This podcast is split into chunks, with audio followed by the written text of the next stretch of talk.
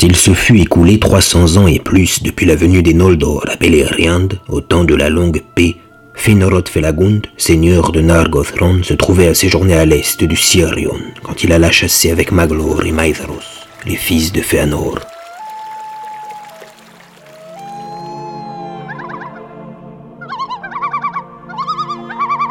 Puis il se lassa de la chasse et partit tout seul vers les montagnes d'Ered Lindon qu'il voyait briller au loin. Il reprit la route des nains et passa le Gélion au guet de Sarn Athrad avant d'aller au sud en remontant le cours de l'Ascar et d'atteindre le nord d'Ossiariand.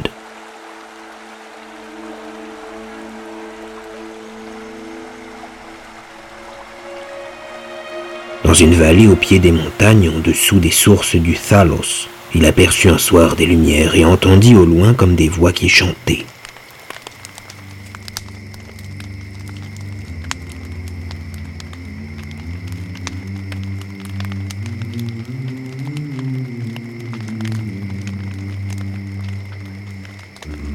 Il s'étonna grandement car les elfes verts de ce pays n'employaient pas le feu, non plus qu'ils ne chantaient la nuit.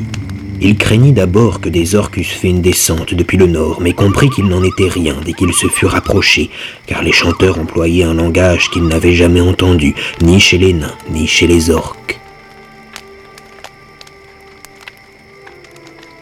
Et Felagund, se tenant sans bruit à l'ombre des arbres, plongea ses regards dans le campement et put contempler un peuple étrange.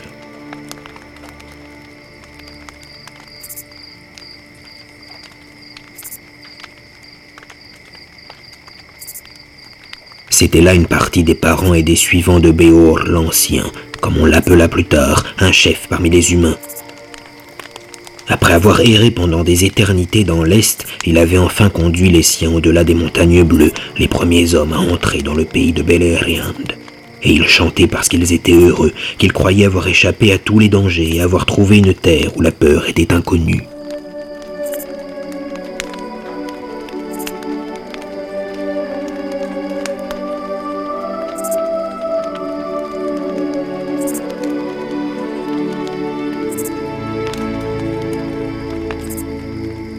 Le seigneur Felagund les regardait et sentait son cœur frémir d'amour pour eux, mais il resta caché dans les arbres jusqu'à ce qu'ils fussent tous endormis.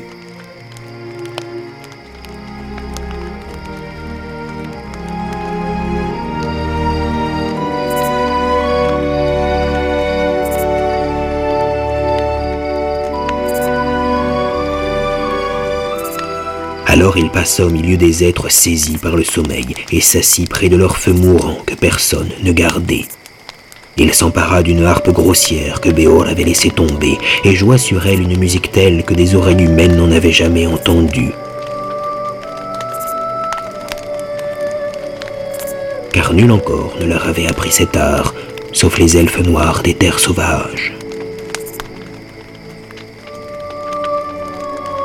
Les hommes s'éveillèrent, ils écoutèrent Felagund chanter et jouer de la harpe, et chacun crut qu'il était dans quelque rêve enchanté avant de voir que tous ses compagnons écoutaient aussi.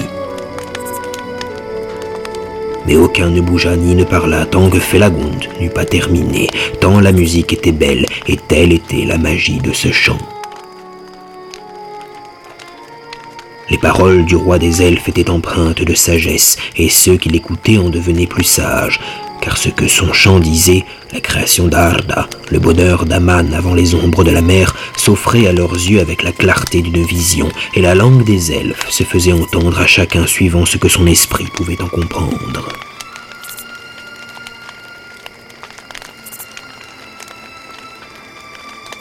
C'est ainsi que les humains appelèrent le roi Felagund, celui des Eldar qu'ils rencontrèrent en premier, Gnome, c'est-à-dire sagesse dans le langage de ce peuple, et qu'ils nommèrent son peuple d'après lui, les Nomin, les sages. En vérité, ils crurent d'abord que Felagund était un de ces Valar dont ils avaient entendu dire qu'il vivait loin à l'ouest, et certains disent que c'était même le but de leur voyage. Mais Felagund resta parmi eux pour leur enseigner le vrai savoir. Ils l'aimèrent et le prirent pour leur seigneur et restèrent ensuite toujours fidèles à la maison de Finarfin. D'entre tous les peuples, les Eldar étaient les plus doués pour les langues, et Felagund découvrit bientôt qu'il pouvait lire dans les esprits des hommes les pensées qu'ils voulaient exprimer par la parole. et il put ainsi interpréter facilement leur langage. On dit aussi que ces humains avaient des rapports depuis longtemps avec les elfes noirs à l'est des montagnes et avaient reçu d'eux une bonne part de leur langage. Et, comme toutes les langues des Quendi ont la même origine, celle de Béor et des siens ressemblait par un grand nombre de mots et de tournures à la langue des elfes.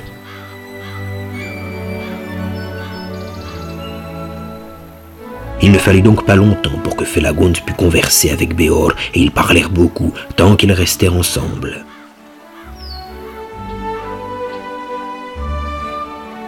Mais quand il posait des questions sur l'origine des humains ou sur leur voyage, Béor ne disait presque rien, et, de fait, il en savait peu, car les anciens de son peuple n'avaient légué que peu de récits de leur passé, et un silence était tombé sur leur mémoire.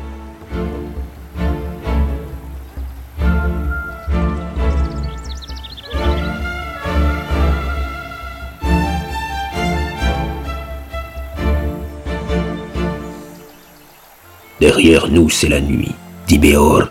Nous lui avons tourné le dos, et nous ne voulons pas y retourner même en pensée. Nous avons tourné nos cœurs vers l'ouest, et nous croyons que nous y trouverons la lumière.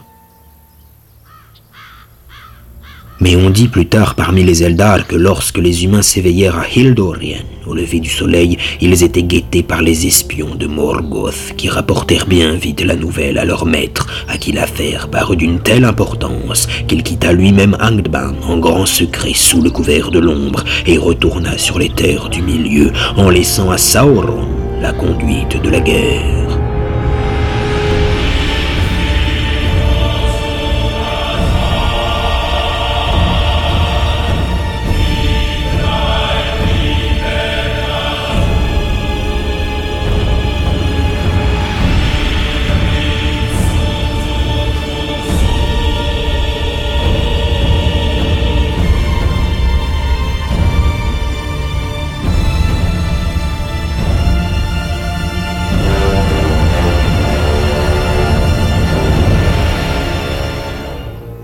Ses rapports avec les humains, les Eldar en vérité ne savaient rien à cette époque et n'en apprirent guère plus ensuite, sinon qu'une ombre pesait sur le cœur des humains, ce qu'ils avaient clairement senti même chez les amis des elfes qu'ils avaient connus en premier.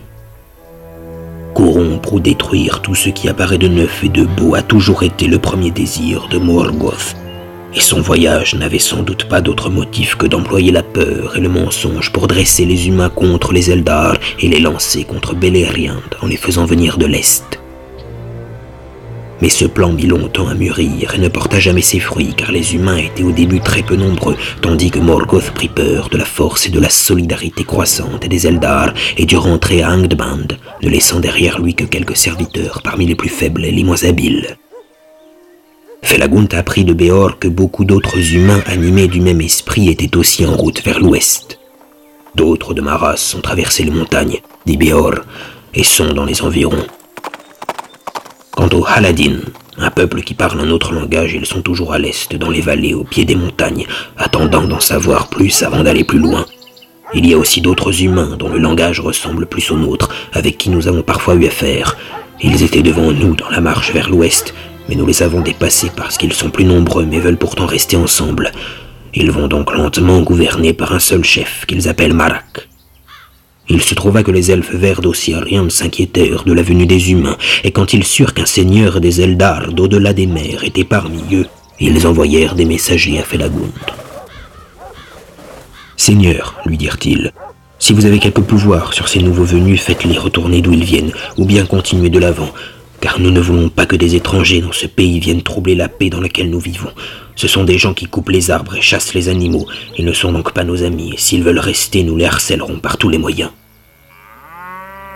Alors, sur le conseil de Felagund, Béor rassembla toutes les familles et tous les groupes errants de son peuple. Il leur fit passer le Gélion et les conduisit dans les terres d'Amrod et d'Amras, sur la rive est du Kelon, au sud de Nan Elmoth, près des frontières de Doriath. Et depuis ces terres ont pris le nom d'Estolade, le campement.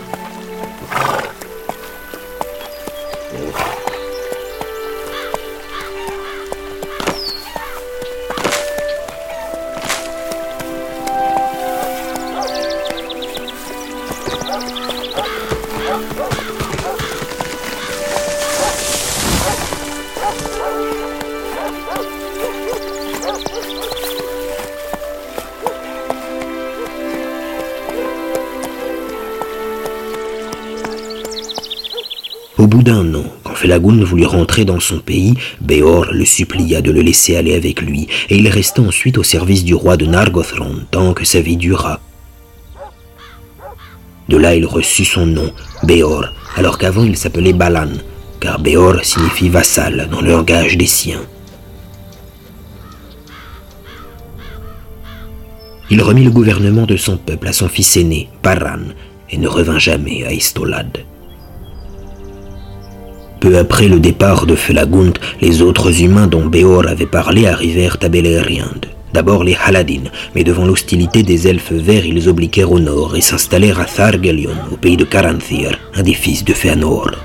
Ils y trouvèrent la paix pendant quelque temps et les gens de Caranthir leur prêtaient peu d'attention. L'année suivante, Marak fit traverser les montagnes à son peuple.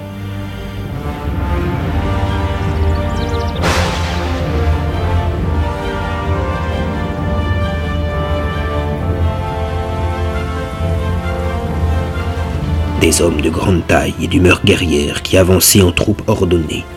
Les elfes d'Ossirian se cachèrent alors et ne les attaquèrent point, mais Marak, apprenant que les gens de Béor avaient trouvé des terres vertes et fertiles, descendit la route des nains et s'installa dans le même pays au sud-est des campements de Baran, le fils de Béor. Là, les deux peuples vécurent en grande amitié.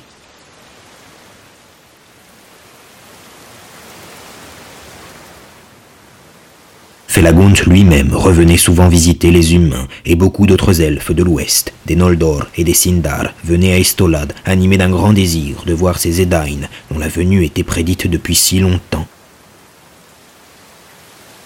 Atani, le second peuple, c'est ainsi que les humains étaient nommés à Valinor, dans les chants qui annonçaient leur venue, mais dans la langue de Beleriand, ce nom devint Edain, et ne servit qu'à désigner les trois groupes d'humains, amis des elfes.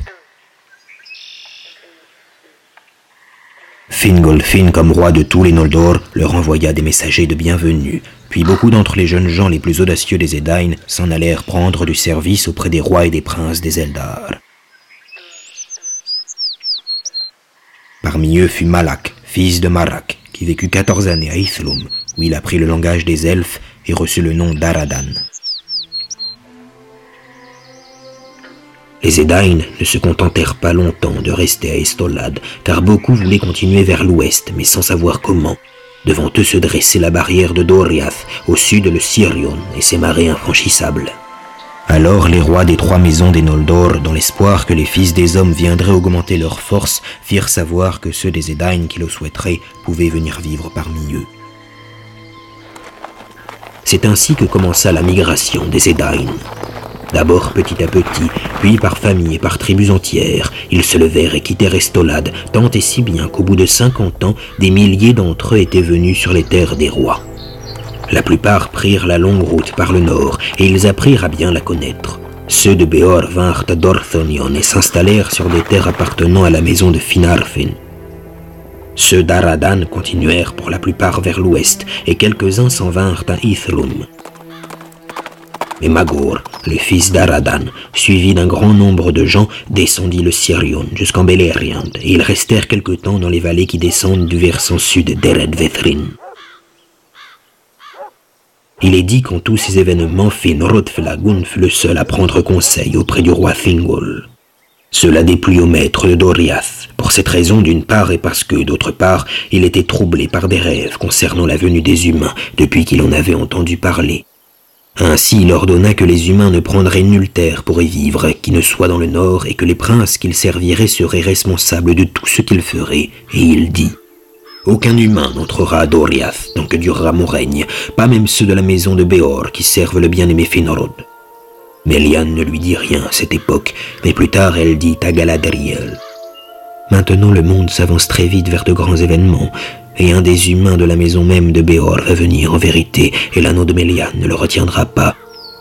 Krill sera envoyé par un destin funeste qui dépasse mes pouvoirs, et les champs que sa venue fera naître dureront encore, quand les terres du milieu elles-mêmes auront changé. Mais beaucoup d'humains restèrent à Istolad, et les peuples mêlés y vécurent pendant longtemps, jusqu'à ce qu'ils fussent engloutis dans la chute de Beleriand, ou qu'ils s'enfuient à nouveau vers l'est car à côté des vieux qui trouvaient que leur jour d'errance avait pris fin, il y en avait beaucoup qui voulaient suivre leur propre chemin et qui craignaient les Eldar et l'éclat de leurs yeux. il se leva chez les Edain des dissensions où on peut voir poindre l'ombre de Morgoth, car il est sûr qu'il avait appris l'arrivée des humains belériens et leur amitié grandissante avec les elfes. Les chefs des mécontents étaient Bereg, de la maison de Béor, et Amlak, un des petits-fils de Marak, et ils disaient ouvertement la route a été longue pour échapper aux dangers des terres du milieu et aux êtres ténébreux qui les peuplent, et on nous avait dit que la lumière était vers l'ouest. Mais maintenant, nous apprenons que la lumière est au-delà de la mer, et que nous ne pouvons aller là où les dieux vivent dans la félicité, sauf un, car le dieu des ténèbres est là devant nous, et aussi les Eldar, sages mais cruels, qui lui font une guerre éternelle. Il vit au nord, disent-ils, là où sont la souffrance et la mort que nous avons fui. Nous n'irons pas là-bas.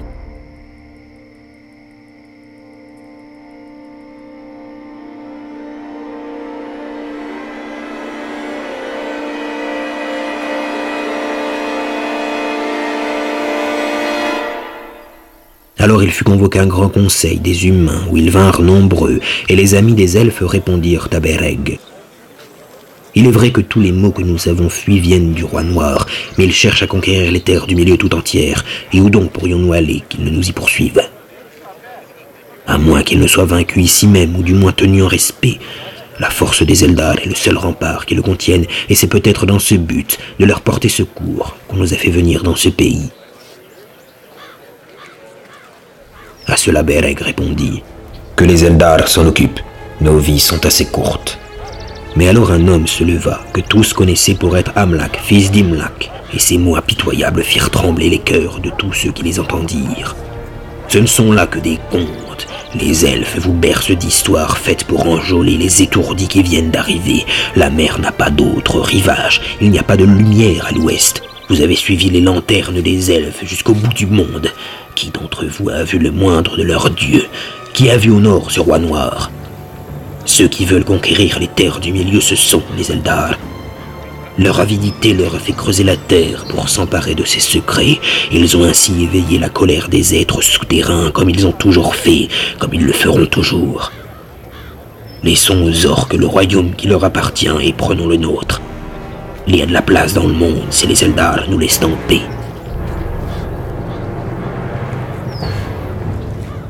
Ceux qui écoutaient restèrent quelque temps abasourdis. L'ombre de la peur passa sur eux et ils décidèrent de s'en aller loin des terres des Eldar.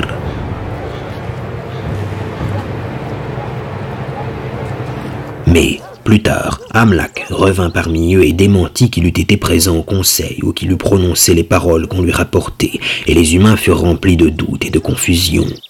Alors les amis des elfes dirent encore Maintenant vous croirez au moins ceci, qu'il existe vraiment un Seigneur des ténèbres et que ces créatures sont parmi nous, car il a peur de nous et de la force que nous pourrions apporter à ses ennemis. Mais d'autres répondirent aussi, dites plutôt qu'il nous hait, et d'autant plus que nous resterons ici à nous mêler de sa querelle avec le roi des Eldar, sans profit pour nous. Et beaucoup de ceux qui restaient à Estolad se préparèrent à partir. Bereg emmena vers le sud un millier des gens de Béor, et les chants de cette époque ne parlent plus d'eux. Puis Amlak fut pris de regret et parla autrement. C'est moi maintenant qui suis en guerre avec ce maître du mensonge, et elle continuera ma vie durant. Sur quoi il alla vers le nord se mettre au service de Maïtharos. Ceux de son peuple qui pensaient comme Bereg se choisir un nouveau chef, ils repassèrent les montagnes jusqu'en Eriador et depuis furent oubliés.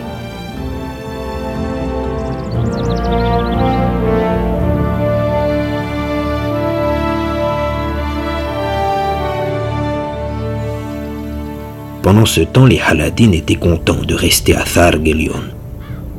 Mais Morgoth, voyant que ses ruses et ses mensonges ne suffisaient pas encore à séparer les humains des elfes, fut pris de rage et entreprit de faire aux humains tout le mal possible. Il lança les orques dans une expédition qui passa par l'est pour échapper aux assiégeants et repassa secrètement Ered Lindon par l'école de la route des nains pour tomber sur les Haladin dans les bois qui sont au sud du territoire de Caranthir. Les Haladin ne vivaient pas en groupe important ni sous l'autorité d'un seigneur. Chaque maisonnée se mettait à l'écart et dirigeait ses propres affaires. Il leur fallait donc du temps pour se réunir.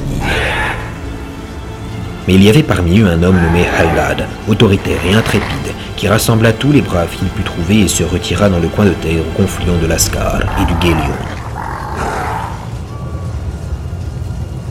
Construisit une palissade d'une rive à l'autre, et il fit venir toutes les femmes et tous les enfants qu'il put sauver. Ils durent y soutenir un siège jusqu'à l'épuisement de leur.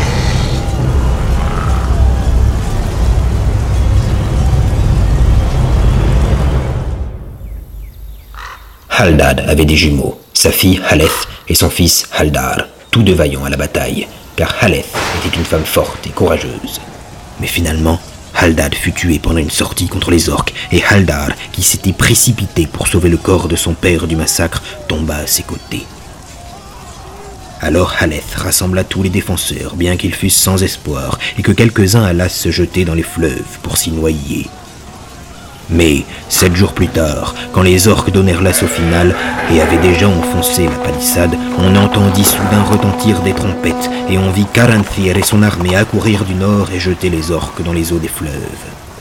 Caranthir fut plein de bienveillance envers les humains et fit grand honneur à Haleth par considération envers son frère et son père. Et, voyant un peu tard la valeur des Edain, il lui dit Si vous voulez venir vivre plus tard au nord, vous y trouverez l'amitié la protection des Eldar et des terres pour vous tous. Mais Haleth était trop fière pour accepter d'être commandée ou guidée, et la plupart des Haladin étaient comme elle. Elle remercia Caranthir en lui disant J'ai maintenant décidé, Seigneur, de quitter l'ombre des montagnes et d'aller vers l'ouest, là où d'autres de mon peuple sont déjà partis. Et quand les Haladin eurent rassemblé tous les survivants qui s'étaient enfuis dans les bois à l'arrivée des orques, qu'ils eurent glané ce qui restait de leurs biens dans les ruines fumantes de leur foyer, ils choisirent Haleth pour chef, et elle les conduisit enfin à Estolad, où ils restèrent quelque temps. Mais ils restèrent un peuple à part, et depuis les elfes comme les humains les nommèrent le peuple d'Aleth. Celle-ci resta à leur tête tant que sa vie dura, mais elle ne se maria point, et la succession passa ensuite au fils de son frère Haldar, Haldan. Bientôt Haleth désira poursuivre sa route vers l'ouest, et bien que la majorité de son peuple fût d'un avis contraire, elle prit leur tête une fois de plus. Ils s'en allèrent sans l'aide ni les conseils des Eldar, et après avoir traversé Laros et le Kelon, se retrouvèrent dans le dangereux territoire qui s'étend entre les montagnes de la Terreur et l'anneau de Mélian. Cette contrée n'était pas encore si terrible qu'elle l'est devenue, mais nul mortel n'aurait dû la traverser sans aide, et ce n'est qu'au prix de grandes souffrances et de lourdes pertes que par la force de sa volonté, Haleth put contraindre son peuple à avancer. Ils traversèrent enfin le Brithiac et beaucoup regrettaient amèrement ce voyage, mais ils avaient passé le point de non-retour. Dans ces terres inconnues, ils reprirent donc leur ancienne vie du mieux qu'ils le pouvaient, Certains établirent leur famille dans les bois de Talath Diernen, au-delà du Teiglin, d'autres s'enfoncèrent dans le royaume de Nargothrond. Beaucoup pourtant aimaient assez Dame Haleth pour la suivre partout où elle allait et vivre sous sa gouverne, et elle les conduisit dans la forêt de Brethil, entre le Teiglin et le Siarion. Là, dans les mauvais jours qui suivirent, beaucoup des siens devaient se retrouver. Or, Fingol prétendait avoir des droits sur la forêt de Brethil, bien qu'elle ne fût pas contenue par l'anneau de Melian, et il voulait la refuser à Haleth. Mais Felagund, qui était l'ami du roi et qui avait appris le sort du peuple d'Aleth, obtint de lui cette grâce.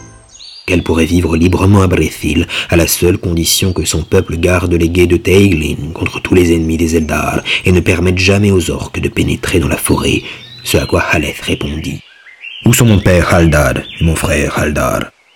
Si le roi de Doriath redoute qu'Aleth prenne en amitié ceux qui ont dévoré les siens, alors la pensée des Eldar est étrangère aux hommes.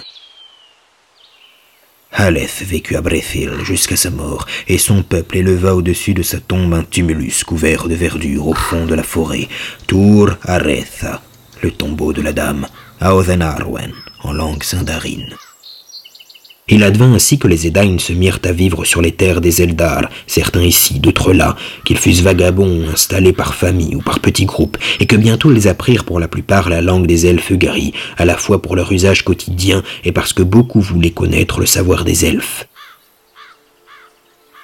Mais au bout d'un certain temps, les rois des elfes comprirent qu'il n'était pas bon pour les elfes ni pour les humains de vivre ainsi mêlés sans aucun ordre, et que les humains avaient besoin de seigneurs de leur propre race.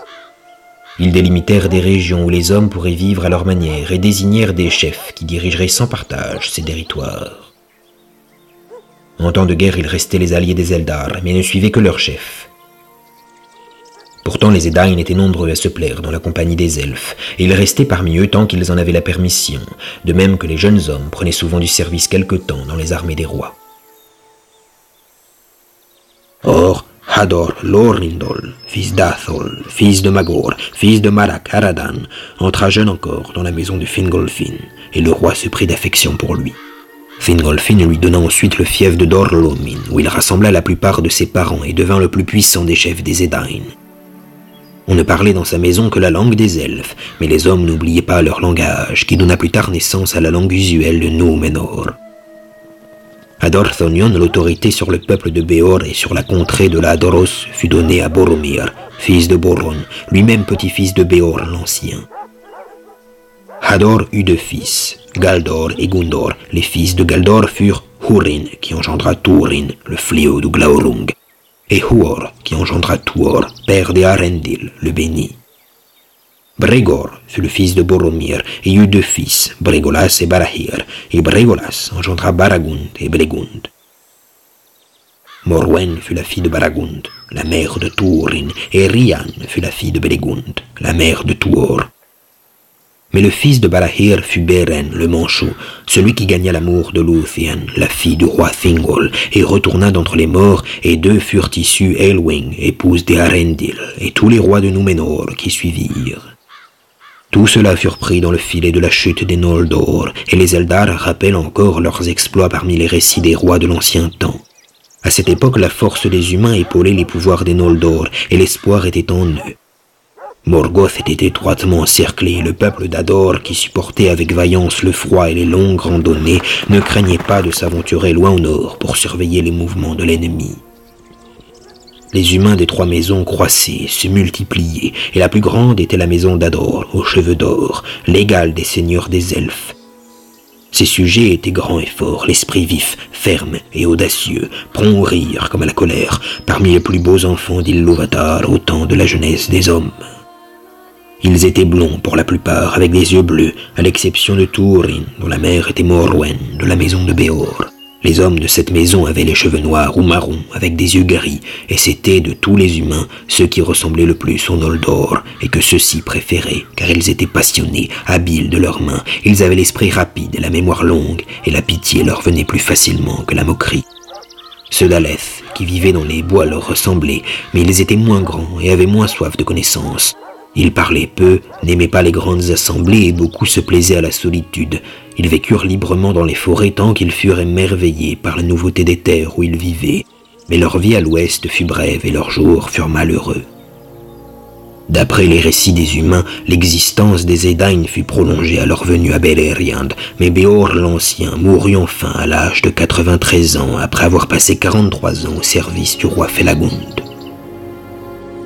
Et quand il mourut, ni d'accident, ni de blessure, mais sous le poids de l'âge, les Eldar virent pour la première fois le rapide déclin de la vie des humains et la lassitude mortelle qu'eux-mêmes ignoraient. Ils eurent grand deuil de la perte de leur ami, mais finalement Béor quitta la vie de son plein gré et il mourut en paix. Les Eldar s'étonnèrent grandement de l'étrange destin des humains, car tout leur savoir n'en disait mot et son avenir ultime leur restait caché. Malgré cela, les Edain du temps jadis apprirent très vite des Eldar tous les talents et les connaissances qu'ils pouvaient comprendre.